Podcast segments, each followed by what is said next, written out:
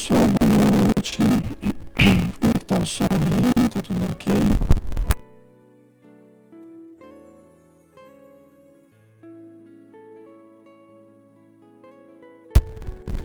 Tá dando pra ver direitinho, né, pessoal?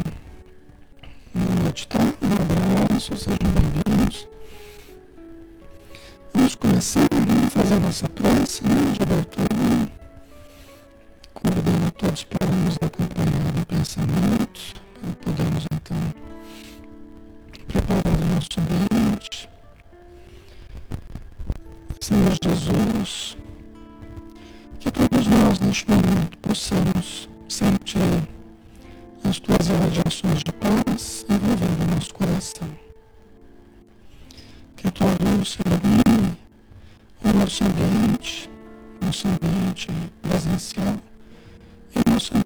Ambiente virtual.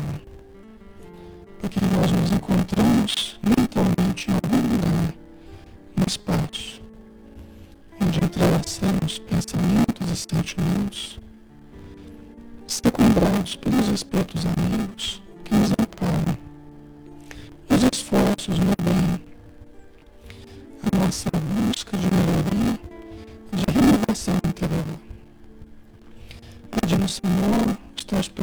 através da espiritualidade para os nossos irmãos que sofrem, tanto na matéria quanto na vida espiritual. Aqueles que na matéria estão adoentados, com várias doenças, inclusive a Covid, mas também aqueles que estão passando necessidades diversas,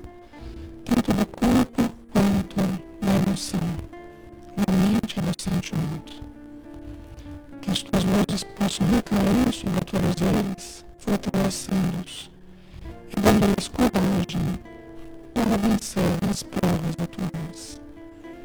Pedimos também pelos espíritos que estão necessitados, que foram colhidos pela morte sem preparo para a vida mortal, que possam se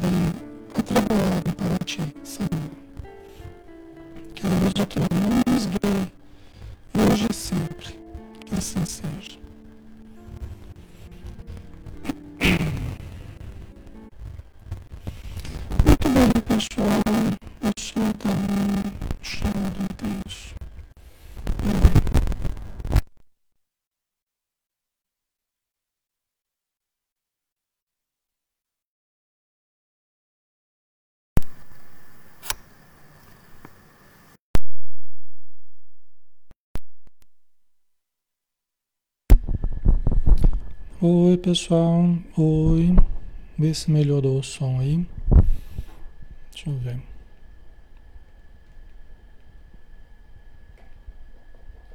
Oi, pessoal.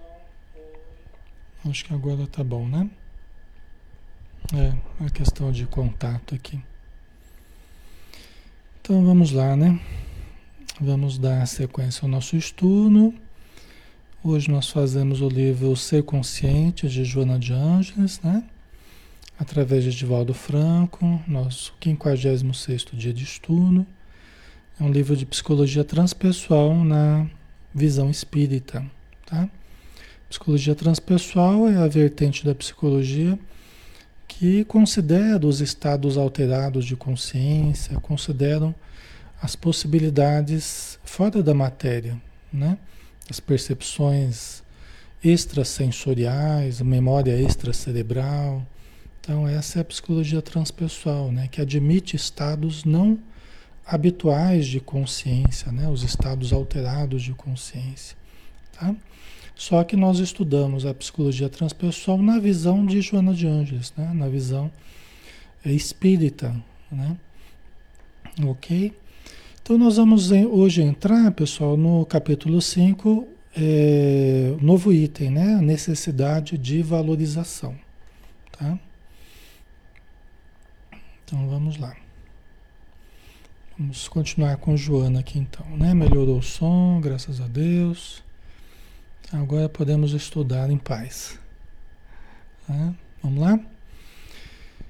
Os destrutivos gigantes da alma que exteriorizam os tormentos e a imaturidade do ego, como a gente viu, né? A gente estava estudando os gigantes da alma, né?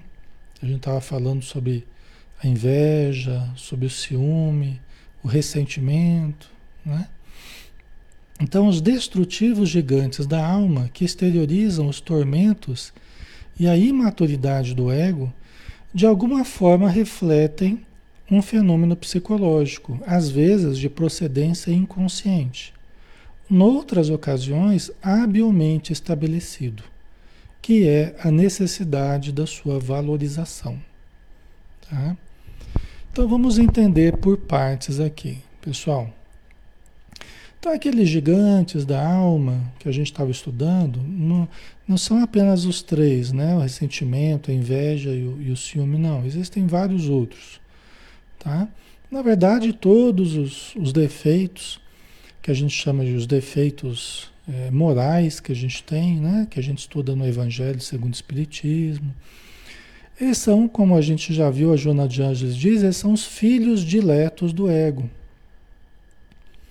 Né? Mas não é o ego na sua, na sua função normal, não é o ego no seu trabalho importante, né? que é fazer o contato com a realidade. É o ego inchado, é o ego que se projeta demasiadamente. Né? E quando ele se projeta demasiadamente, o que, que ele está expressando? É esse fenômeno psicológico da necessidade da sua valorização. Tá? Então, toda vez que a gente, self pouco desenvolvido, então imagina aquela cebola, né? Imagina aquela cebola cortada ao meio. O núcleo é o self, é a presença divina. Tá? A última camada tem as várias camadas das encarnações, né? Fazem, compõem o inconsciente. Cada camada da cebola é uma, é uma encarnação, vamos supor. E a última camada da casca ali da cebola é o ego que ele vai fazer o contato com o mundo de fora, com a realidade exterior, tá? É o ego que faz essa, essa interface aí. Quando nós estamos com o self pouco desenvolvido, ou seja, o eu real, o eu divino, o eu profundo pouco desenvolvido, o que acontece? Nós, o ego incha para tentar buscar a, a, a compensação para se sentir valorizado, né? para se sentir com valores, para sentir que é alguma coisa, né? para parecer alguma coisa. Porque ele sente que, no fundo, ele não desenvolveu o ser, não desenvolveu o self. Tá? Então, quando a gente se sente precário no nosso desenvolvimento profundo, real, o que nós somos de verdade, aí nós buscamos é, é, chamar muita atenção, nós buscamos a projeção, nós buscamos a valorização que nós não sentimos ter. Nós mesmos não nos valorizamos. Então a gente busca a valorização dos outros, né? seja de que forma for. Às vezes de forma a fazer coisas boas, mas movidos pelo ego, né? não movidos pelo self. É quando eu vou tirar a foto que eu dei a cesta básica, e aí tem que ter a foto, né? Porque se não, tiver a foto para colocar no jornal, né? Eu tenho que. Então, quando não é através de coisas boas, é, acaba acontecendo através de comportamentos negativos mesmo, mas que buscam chamar a atenção para nós, né? valorizar a gente, mesmo que seja através de coisas patológicas, mesmo que seja através de, de coisas até criminosas, né? Mas eu quero me sentir satisfeito, né? Pela, pela, por aparecer, por ser notado, por ser valorizado de alguma forma, né? Que falem mal de mim, mas que falem, né? Diz o jargão popular, não é assim? Certo, pessoal? Então, esse é o movimento que todos nós, né? Que todos nós, em maior ou menor grau, todos nós usamos. Já usamos muito, né? Continuamos usando no presente, na atual encarnação. Tá? Às vezes a gente não percebe, acontece isso de forma inconsciente. Né? Quando a gente quer parecer muito importante num certo grupo, quando a gente né, é, acha que a gente é imprescindível para um certo grupo, pro, né? ninguém é imprescindível. Né? Ninguém é imprescindível. Então, quando eu fico elaborando né, autoelogios, quando eu fico me gabando, né, dizer assim, o que, que eu estou em busca? Né? Estou em busca de valorização, né? de aplausos, de elogios. Né? Tá? Então, é a busca do ego, né? Certo? Do ego como ela está dizendo, o ego imaturo, né? O ego que não se estruturou da forma como, como poderia ter sido estruturado nessa existência, né? Então pode ter faltado, pode ter faltado na, na infância estímulos, né? Em que os pais valorizassem, né? Às vezes a criança faz um desenho lá, uns rabiscos lá, fala, nossa, muito bem, continua exercitando. Mas como estímulos positivos, como estímulos saudáveis. Não apenas como bajulação, porque isso muitas vezes até estimula o ego a, a se projetar demais, né? É, vamos parar um pouquinho no seguinte assunto. Às vezes a gente faz o seguinte, ai, você é o mais bonito do mundo, você é o mais inteligente, você é o mais isso, você é o mais aquilo. Isso faz mal para o ego. Isso faz mal para o ego. Tá? Então não precisa ir nesse caminho. Né? Você é o mais. Isso estimula o orgulho, né? Isso estimula a vaidade, o orgulho. Então a questão é, não é que você não vai estimular, mas é o como se faz isso. Quando você fala assim, você é o mais bonito, você é o mais inteligente, você, você está estabelecendo uma comparação, até injusta muitas vezes, né? É, a mãe fala assim, o pai às vezes fala assim, né?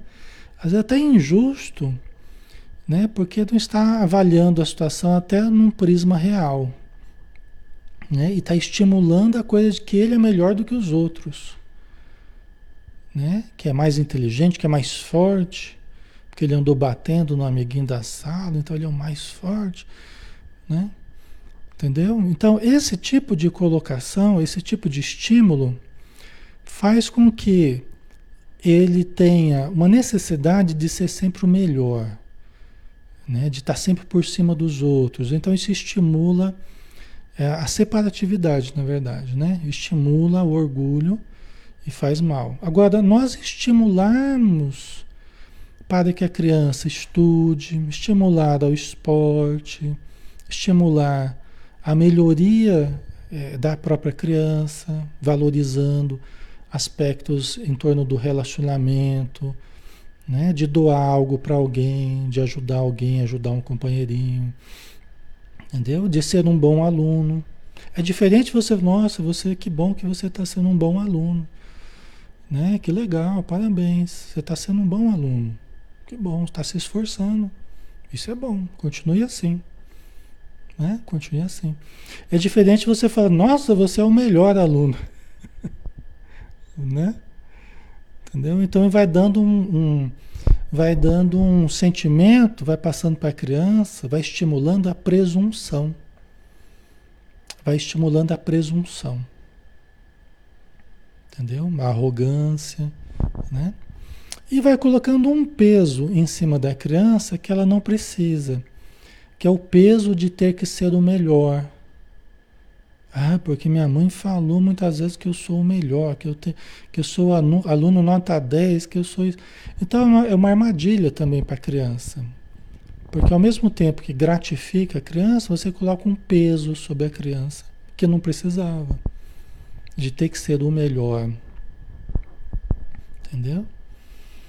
Então, é, muitas vezes os pais, mães, pais, mães se projetam sobre os filhos neuroticamente, tentando se realizar através do filho. Então, até as frustrações dos pais, os conflitos, as inseguranças dos próprios pais, faz com que exagerem nessa projeção e transfiram a realização que eles não conseguiram, transfira para os filhos, se projetando nos filhos e né? E, e, e, querendo que o filho seja o melhor, seja no que for, né? Que o filho esteja, tenha destaque e, e, um destaque às vezes que a pessoa que o pai não teve, que a mãe não teve, entendeu?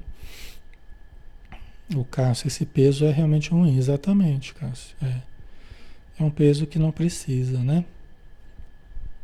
Certo? Então, é que assim, as pessoas falam assim, não, ou ou xinga, humilha a criança, ou é, desprestigia a criança de toda forma, ou elogia. Então as pessoas colocam no elogio, coloca tudo isso num pacote só, né? Eu tentei separar uma coisa da outra dentro desse pacote que a sociedade tem no senso comum como elogio. Não, Alexandre, mas você está falando que não pode elogiar. Não. Não, não é assim. É que é diferente. Dentro desse pacotão que a sociedade muitas vezes coloca, tem diferenças de modo de, de da gente falar com a criança, de colocar as coisas, tá? Acho que vocês compreenderam, né? Então é lógico que é muito negativo você menosprezar a criança. Falar, ah, nem tenta que você não consegue. Nem tenta que isso aqui é muito difícil para você, você não vai conseguir, né? Então isso é muito ruim, né? Ou então rotular a criança com apelidos é, ruins, né? Esses rótulos muito negativos, tal, é muito prejudicial também. São dois extremos aí muito ruins. Tá? O outro de ficar ressaltando muito o ego, né? Tornando o filho, o filho depois cresce, filho, a filha, cresce insuportável, né? Porque ele cresce se achando muito, uma presunção, uma arrogância muito grande que depois os próprios pais vão sofrer as consequências disso no comportamento do filho, sabe? E às vezes a sociedade acaba sofrendo também por esse ego muito inchado, né? Certo? Então, é, esses extremos, eles são ruins. A atitude sóbria, atitude sóbria, estímulo, estímulo ao estudo, estímulo ao trabalho, quando na idade né, de se trabalhar, de fazer estágio, estímulo à arte, estímulo à, à, à atividade física, né? estímulo ao cuidar-se. Nossa, como você está bonito hoje, hein? Que beleza, hein? Vai fazer sucesso. né? Então isso demonstra um apreço, demonstra um carinho, né? Não quer dizer que é o mais bonito do universo, que é o melhor do, da cidade. Esses parâmetros, eles são muito ruins, tá? Acho que vocês entenderam a diferença de uma coisa para outra, né? Não precisa ser o maior, the best, né? Mas pode estar tá bonito. E não tem problema nenhum se gostar, se arrumar, sair perfumado. Isso é estimular, né, socorro? É.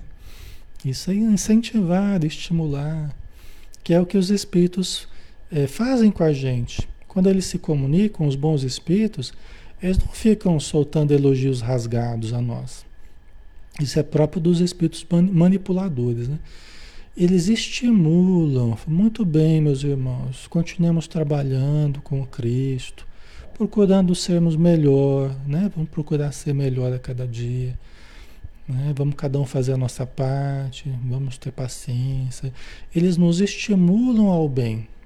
Eles nos estimulam para que nós sejamos melhores a cada dia. Entendeu? Então, certo? Então, é, é aí que está a questão, né? O ego, é, ele se estrutura em cada existência. A gente estrutura uma nova identidade em cada existência, né? Porque nós somos uma pessoa diferente em cada existência, em cada encarnação, né? E o nosso ego vai se estruturando, nós vamos estruturando o ego na matéria, né? Porque ele faz a relação com a relação do espírito com o sistema nervoso, né? Então o ego vai se instalando no sistema nervoso, nós vamos amadurecendo, vamos crescendo, né? Vamos aprendendo a interagir com o ambiente, tá? Só que quando a gente começa a valorizar muitos aspectos exteriores, né, nós começamos a dar, dar muita importância para o ego para o campo da aparência, para o campo do poder, para o campo do prestígio, para o campo do, né, do controle. Então, a educação nossa aqui na Terra é muito voltada para isso, para a competição, é muito voltada para o ego, muito pouco voltada para o self. Quando a gente leva o filho para a evangelização, quando a gente faz um evangelho no lar, né? evangelização infantil na casa espírita, ou em qualquer outra religião, né? que vai trabalhar valores, que vai trabalhar sentimentos, tal. Então, nós estamos trabalhando o self. Os valores religiosos trabalham muito o self. Entendeu? Os valores assim que aquilo que diz respeito ao ser profundo a alma, as virtudes evangélicas. Isso aí fala diretamente ao self. Não como uma fachada né, de, de perfeccionismo, mas como uma busca real de melhoria profunda. Tá? Então isso não é muito trabalhado nas escolas, né, pessoal? Né? As igrejas têm trabalhado mais em torno disso. Né? Às vezes nem em casa não é muito trabalhado isso, valores morais, né? Tá? Valores morais no sentido de, de superação dos instintos agressivos, dos, instintos, dos instintos sensualistas, do primarismo, né? Do primarismo. Tá? Isso não tem sido muito trabalhado, porque a nossa sociedade ela tem classificado isso de moralismo e tem diferença de uma coisa e de outra. Entendeu? A sociedade materialista tem classificado essa busca de melhoria como moralismo, né? E não tem nada a ver uma coisa com outra, né? Ok. Certo? Então, a gente acaba crescendo, pessoal, às vezes porque não tivemos os estímulos da forma correta na, na, infância, na adolescência, a gente acaba crescendo, carecendo de nos sentirmos alguém valorizado. Às vezes a família não valorizou nada, desprezou, largou, né? nem em forma de cuidados, nem em forma de proteção, nem em forma de. pelo contrário, né? criou muitas dificuldades, agressividade, às vezes pais dominadores, super controladores, né? É, é, que também demonstram a sua insegurança, tentando exercer um domínio sobre os filhos muito rígido, né? Então, muitas vezes o filho ele, ele acaba crescendo, o filho, a filha acaba crescendo se sentindo ninguém, nada. Né? Sem valores, não se conhece, não, não se ama, né? uma baixa autoestima. Certo? Tá? Então, muitas vezes, ele acaba querendo buscar a compensação disso na valorização externa, né? na sociedade e acaba aí acaba exagerando nessa busca, tá? Que é o que a gente está falando aqui. Acaba exagerando, né? Para chamar atenção, para se sentir alguém importante, para identificar a presença da pessoa, né? Então começa a fazer, pode começar a fazer até coisas estranhas para chamar atenção, coisas, comportamentos exóticos até para chamar atenção, tá? Ok? Às vezes entra no campo da drogadição, né? Porque muita gente insegura acaba entrando nesse campo, né? Para apaziguar certos conflitos, para esquecer de certos, de certos pesares que, que traz dentro de si, certos conflitos, né? Acaba iniciando-se na drogadição, né? Ou no sexo também desequilibrado, na, no álcool, né? Tá? Então, muitas vezes está por detrás a necessidade de valorização. Né? Aí ela diz: quando escasseiam, quando escasseiam os estímulos para esse cometimento do eu, sem crescimento interior, que não recebe compensação externa mediante o reconhecimento, nem a projeção da imagem, né? Quer dizer, quando escasseiam os estímulos para o crescimento real, e o crescimento do self, o crescimento do eu profundo, né, ele se dá mediante o autoconhecimento e exercício de amor. Então, o que, que nós temos que ajudar os nossos filhos? A se conhecerem e aprenderem a amar. São duas coisas fundamentais que nós precisamos ajudar os nossos filhos a se conhecerem, conhecerem eles mesmos. Assim como nós precisamos nos autoconhecer, né? Precisamos ajudá-los para que eles se, se reconheçam, se conheçam a si mesmos, né? E aprendam a amar, exercitar o amor. Né? Então, levar os filhos, às vezes desde criança, já ir levando, quando você vai doar alguma coisa, quando você vai visitar alguém doente, quando você vai né? Então, levar no filho para ele aprender a fazer a caridade, para ele aprender como conversar com as pessoas, como ajudar, como distribuir alguma coisa, como ser útil, como servir. Né? Então, isso ajuda o crescimento do self, o aprender a amar, né? conhecer, conhecer-se e aprender a amar. Né? Então, quando não tem esses estímulos, né? O ego acaba se desequilibrando, ficando imaturo. O self pouco desenvolvido, o ego inchadão, né?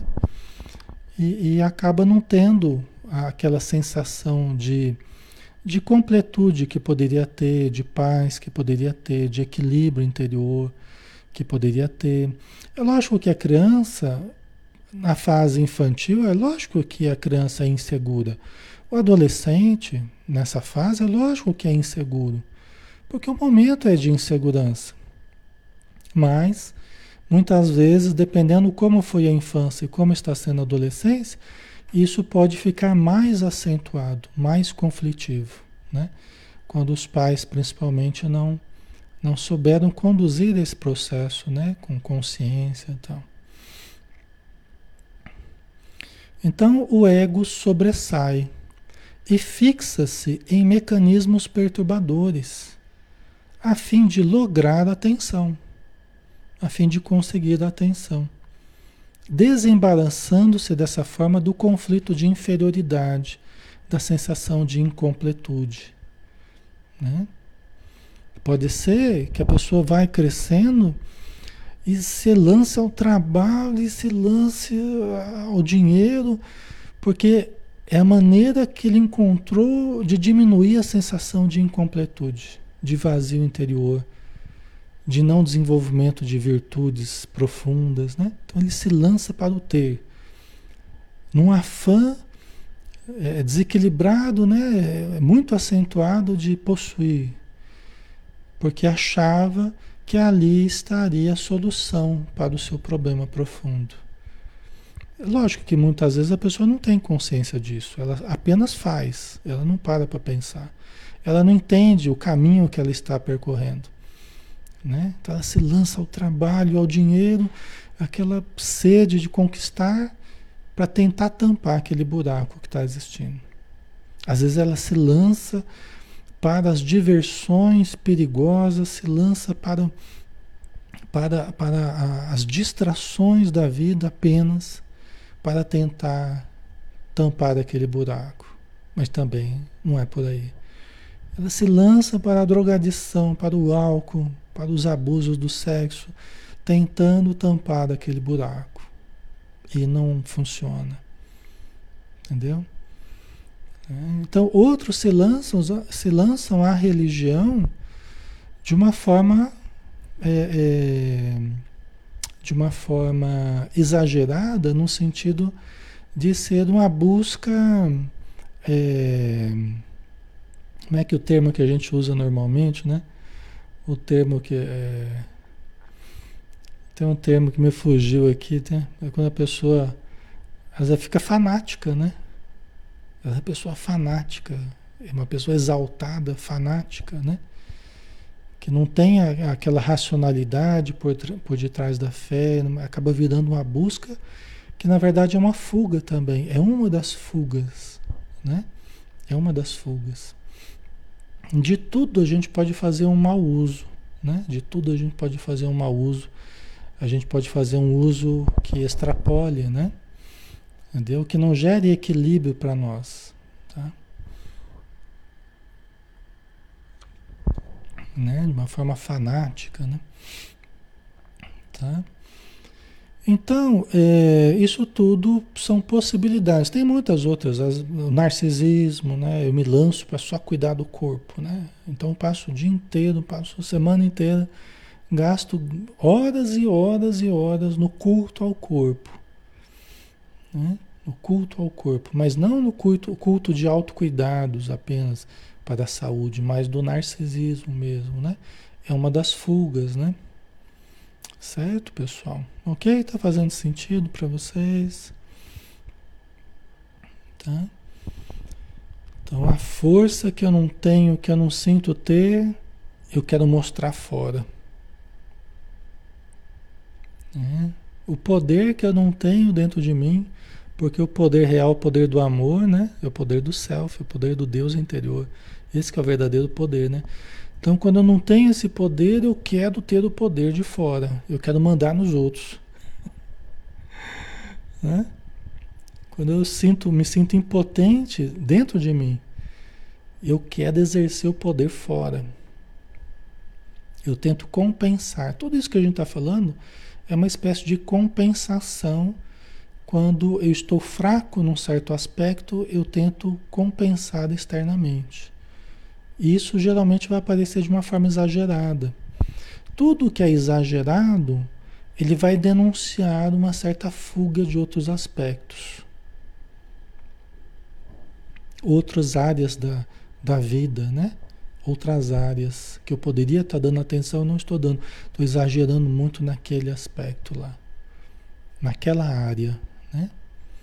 Tá? É aí que vem a doença, tanto física quanto psíquica, né? Aí que vem os desajustes na nossa vida, fruto dos exageros. E os exageros são frutos dessa busca do ego, é, no sentido de valorizar-se, de sentir valorização, né? A gente tem uma tendência, a gente tem uma tendência de ir para as áreas ou para a área, né? Que a gente se sente valorizado. Então, se é no trabalho, se é lá que eu tenho as minhas gratificações, que as pessoas me batem, olha, parabéns, não sei o quê, ali vai ser onde eu vou morar, né? Dentro do trabalho. Então eu não saio mais do trabalho porque ali eu passo a me estruturar totalmente ali no trabalho, né? Isso vai causar problemas, né? Às vezes causa problema de, de, de no casamento, causa problema de saúde física, causa problema né, da falta do cultivo da fé, da falta de outras coisas. Aí vai faltar um monte de outras coisas, né? Não estou dizendo que o trabalho é ruim, né? O trabalho é excelente. É uma das melhores terapias que existe é o trabalho, né? Mas a gente está dizendo, tudo que for demais, ele vai estar tá dizendo alguma coisa sobre nós. Né? Então, é, é, o que está faltando geralmente é o mais importante do que o que está existindo. Né? O que está faltando na minha vida é o que eu não estou dando valor, eu nem falo a respeito, eu nem cito, porque já não está fazendo parte da minha vida. Então, o que eu não falo, né? por exemplo, quando eu atendo um paciente, o paciente fala, Alexandre, o meu problema é esse, esse, esse, porque está acontecendo isso, está acontecendo aquilo, está acontecendo eu presto mais atenção, eu ouço tudo o que está acontecendo, o que o paciente está falando, mas o que ele não fala é mais importante do que o que ele está falando. São as áreas que estão faltando.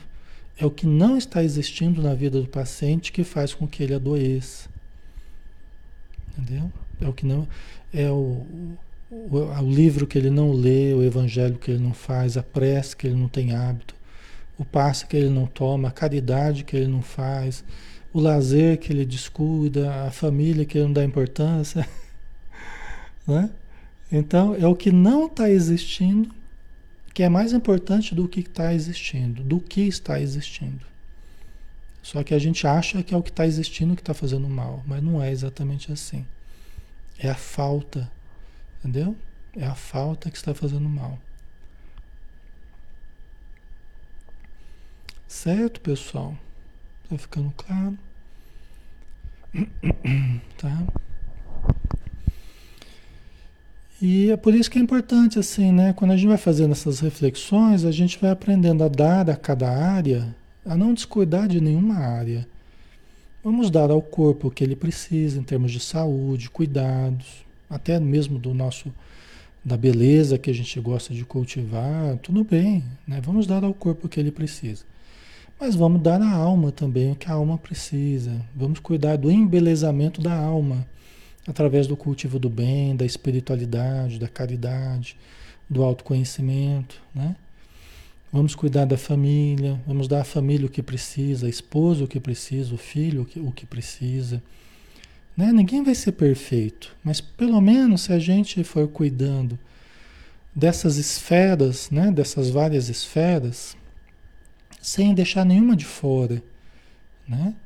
sem menosprezar nenhuma, nós temos uma chance maior de acertar e de ter uma vida mais saudável. Uma vida mais saudável passa a ser não exatamente a ausência de sintomas, mas o quão nós damos atenção a todas essas áreas. área do lazer, área do trabalho, área da fé, área do corpo, saúde, área da família, área da, né, do dinheiro, é, são várias esferas, né? Então a gente vai dando valor a cada uma delas. Quando uma está sendo meio esquecida, opa, estou descuidando, deixa eu levantar essa área aqui que ela está meio abandonada. Aí você está trabalhando essa aqui, a outra já está caindo. É mais ou menos que nem equilibrista, né? Você joga uma bolinha para cima, a outra já está caindo. Aí você joga outro para cima e a outra está caindo, você joga. E assim a gente vai levando a vida, tentando equilibrar o conjunto todo, tá? Administrar o conjunto todo. É assim, tá? E isso vai gerando uma sensação de maior completude, né? Quanto mais a gente, mais amplo é a nossa estruturação. Essa é a nossa estruturação de saúde, tá? Se tivesse maturidade psicológica, é, e recorreria a outros construtores gigantes da alma, como o amor, o esforço pessoal, a conscientização, a solidariedade, a filantropia, desenvolvendo as possibilidades de enriquecimento interior capazes de planificação, que é o que a gente estava falando. Né? Então a gente viu lá o ciúme, inveja, ressentimento, né? em um cortejo de defeitos da alma que expressam esse desequilíbrio do ego. no contato com o mundo de fora, com as pessoas, né, tal. Mas é, tivéssemos maturidade psicológica, nós recorreríamos a outros, outros gigantes da alma, outros construtores gigantes da alma. Né? Como eu estava dizendo, caridade, né? o amor, a vontade, o esforço, conscientização, o autoconhecimento, né? Tá? Então todos podemos podemos lançar mão desses recursos, né? Preciso só a boa vontade. Eu não preciso ficar maduro para buscar. Eu vou amadurecendo à medida que eu for buscando. E quanto mais eu vou buscando, mais eu amadureço. Então não é esperar, eu estou esperando eu amadurecer para eu buscar o amor, buscar o autoconhecimento. Não. Nós temos que iniciar mesmo com dificuldades, e aí nós vamos amadurecendo e vamos aprendendo, e cada vez esse ciclo virtuoso ele vai se estabelecendo. Né? Tá? É, é como a gente querer ficar perfeito para fazer o bem. Né? A gente vai se aperfeiçoando através do bem. Né? Então não dá para a gente esperar, ah, mas quem sou eu? Eu não, eu não posso fazer o bem porque eu tenho muitos defeitos. mas fazer o bem é justamente um modo de, de superando os defeitos, né? É, estimulando a luz e desfazendo a sombra, né? Certo? Então a gente vai se aperfeiçoando, né? Tá? Acostumado às respostas imediatas, o ego infantil deseja os jogos do prazer a qualquer preço, mesmo sabendo que logo terminam, deixando frustração, amargura e novos anelos para fruir outros. Né? Isso aqui é muito importante, né?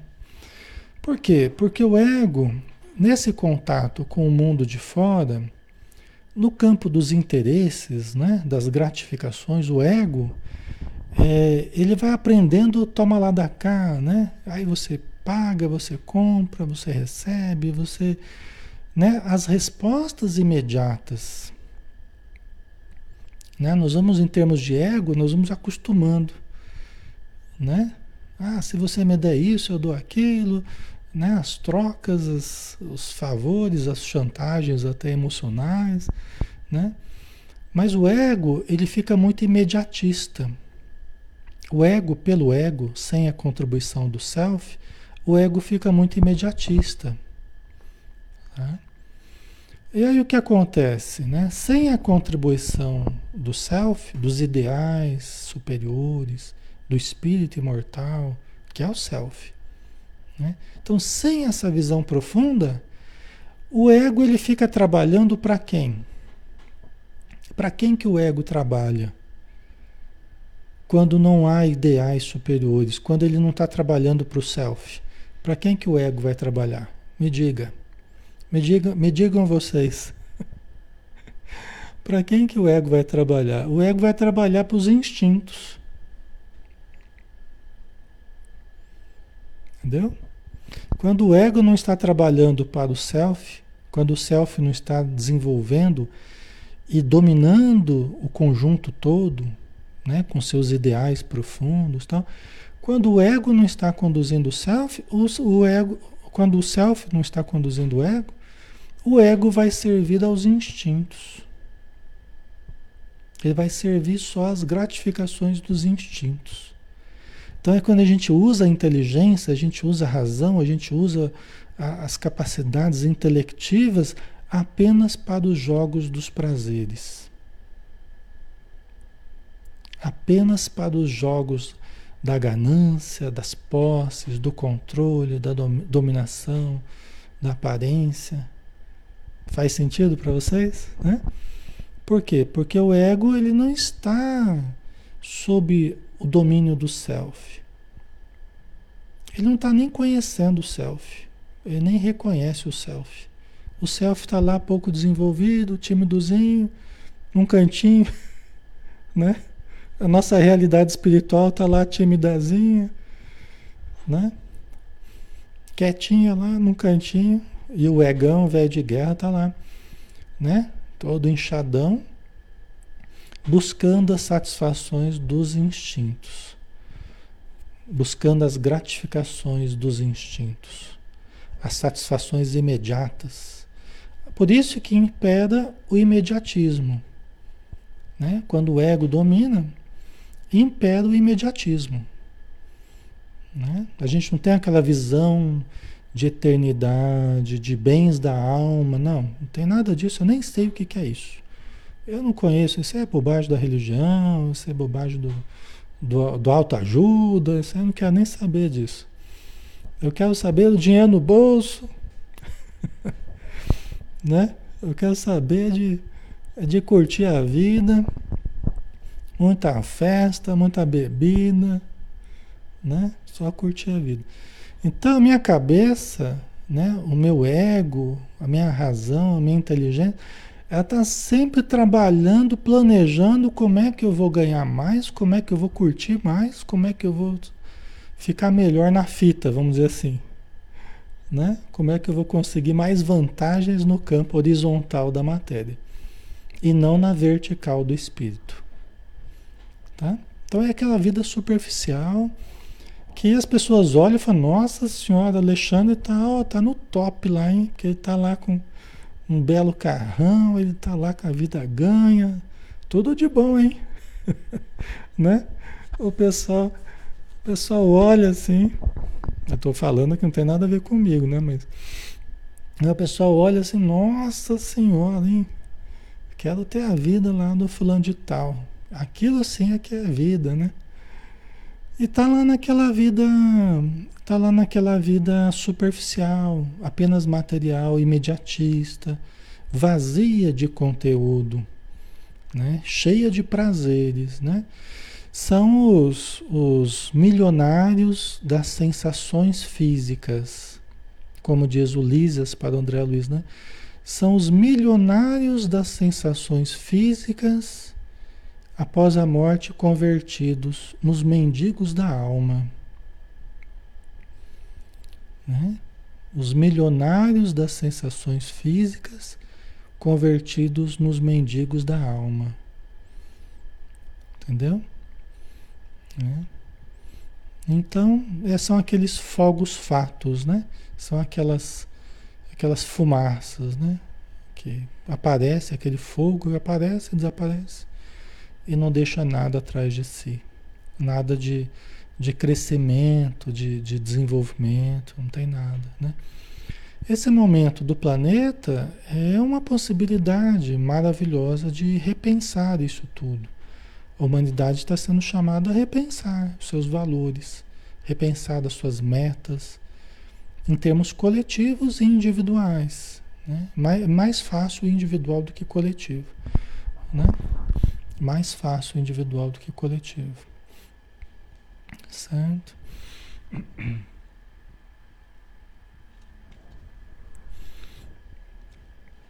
Então ela está dizendo né, que esses jogos do prazer, eles deixam o preço amargo da frustração após os anelos, após o fruir dos prazeres.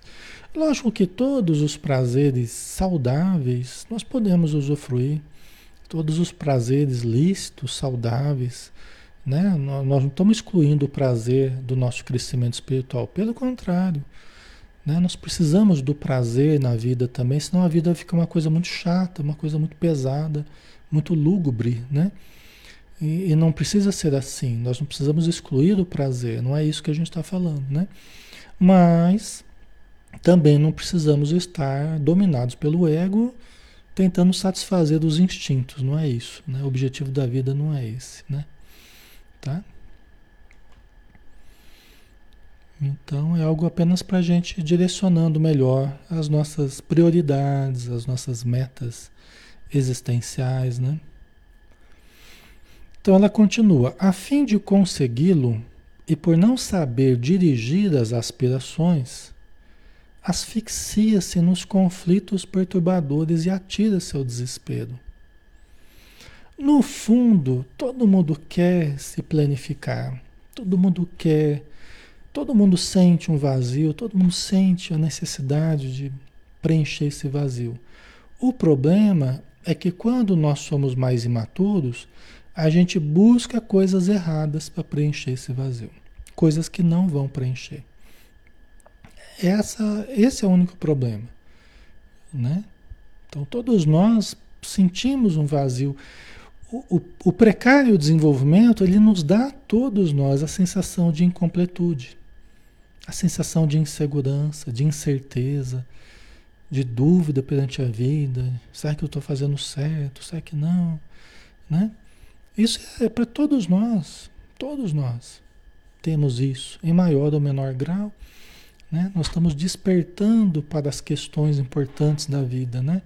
O problema é que quando a gente é mais imaturo, a gente busca em coisas, eh, busca certas áreas que não vão preencher esse vazio. E aí que a gente fica preso um longo tempo, né? Nessas, nesses caminhos que a gente já falou aí, né? E sai sempre mais vazio do que antes, mais perturbado do que antes, mais obsediado do que antes, né? Ah, desesperado, pensando em suicídio, né? Porque não está encontrando o sentido existencial, né? E aí que muitas pessoas, é, graças a Deus, muitas pessoas nesse momento, né, desse vazio, desse desespero, muitas pessoas buscam ajuda. E aí, buscando ajuda, muitas acabam encontrando, por exemplo, o Espiritismo. Acabam encontrando o, os livros, as palestras, os estudos, as conversas, né, os atendimentos fraternos. E aí começam a entender o porquê né, desse vazio não ser preenchido. Aí começa a entender do que tem ocorrido com a sua existência, né? Ou buscam as terapias, né, o autoconhecimento, tá? Certo?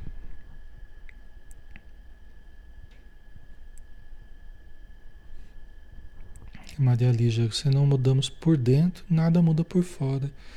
É isso mesmo, né? É. Ok, pessoal. Né? E nós temos todo o poder de mudar, pessoal. Temos toda a condição de mudar. Nossa, já está quase na hora aqui, né? Tem que ficar atento aqui. Nós temos todo o poder de mudar. Nós precisamos descobrir isso, que nós temos esse poder de mudar. Né? O Manuel colocou, depois reclamamos da má sorte, mesmo sabendo que a escolha foi puramente nossa, né? É, então, a gente fica transferindo a responsabilidade para os outros, que são os outros que estão me fazendo infeliz. É a má sorte, como você falou, né? a situação, é não sei o quê. Né? É tudo menos né? eu, porque eu ainda não identifiquei né? que eu preciso estruturar o reino de Deus dentro de mim. Né? Como Jesus falou, o reino de Deus está em vós. Né? Não procureis alhures, porque ele não vem com aparências exteriores. O reino de Deus está em vós, né? Então, é dentro de nós que nós precisamos encontrar e mudar o que precisamos mudar. Né? Os nossos conceitos, os nossos sentimentos, as programações do nosso inconsciente que a gente andou fixando, né? Tá? Ok. Então, quando assim não ocorre, volta-se para o mundo interior e reprime os sentimentos, fechando-se no estreito quadro da depressão, de depressão. Né? Então, às vezes a pessoa fica lá brigando com a realidade, brigando com o mundo, responsabilizando a tudo e a todos, mas não assumindo o poder que tem dentro de si, como filho de Deus, de lançar mão dos recursos divinos que possui né? para melhorar a sua vida, para transformar a sua vida, para crescer. Né? Aí a pessoa vai se fechando, ao invés de usar os recursos para crescer, ela se fecha ao mundo, reprime os sentimentos e acaba entrando no, no quadro estreito da depressão. Mesmo que tenha um, um, um caráter endógeno, né? que tenha uma questão hormonal, que tenha uma questão genética, mesmo nesses casos, né? Que vai, vão merecer um melhor tratamento. O tratamento medicamentoso muitas vezes vai precisar, psicoterapia, a casa espírita, né? toda a terapêutica que for preciso. Mas, acima de tudo, o reconhecimento né? da, da, da possibilidade da pessoa melhorar a sua vida, que está nas mãos dela. Que é preciso mudar padrões comportamentais. Né? Então, isso é o mais importante. Tá? Só que isso precisa de humildade, né? Isso precisa de humildade, precisa é, de nós partimos do pressuposto que nós não somos perfeitos, então e o modo como eu estou me estruturando está produzindo doença. Então eu preciso mudar o meu modo de me estruturar para que produza um outro resultado, tá? Então vamos finalizar, né, pessoal? Já estamos na hora. Vamos fazer a prece final, né? Senhor Jesus, mais uma vez te agradecemos, agradecemos a Joana de Anjos, a Divaldo, e todos os espíritos que estão trabalhando por nós neste momento para que nós pudéssemos aproveitar essa chuva benéfica de informações espirituais que estamos recebendo no terreno do nosso coração, no terreno da nossa alma, para que as sementes do bem possam frutificar, possam crescer, desenvolver-se e darem os frutos da saúde, do equilíbrio e do amor. Então abençoa, Senhor, todos nós e que possamos permanecer contigo hoje e sempre. Que assim seja. Então tá bom, pessoal. Um grande abraço, obrigado pela presença. Pessoal, amanhã e depois eu estarei fechado, que a galeria não vai nem abrir, tá? Então não vou ter nem correria aqui porque não vai ter estudo, tá? Nós não vamos ter condição de fazer o estudo. Então amanhã e depois, né? Sexta e sábado não haverá estudo, tá bom? Aí só na segunda-feira, aí a princípio às 19 horas. Se mudar eu falo para vocês, tá? Então um abraço, um bom feriado, né? Que Jesus esteja com todos aí em seus lares, tá bom? Fiquem com Deus, pessoal. Até mais.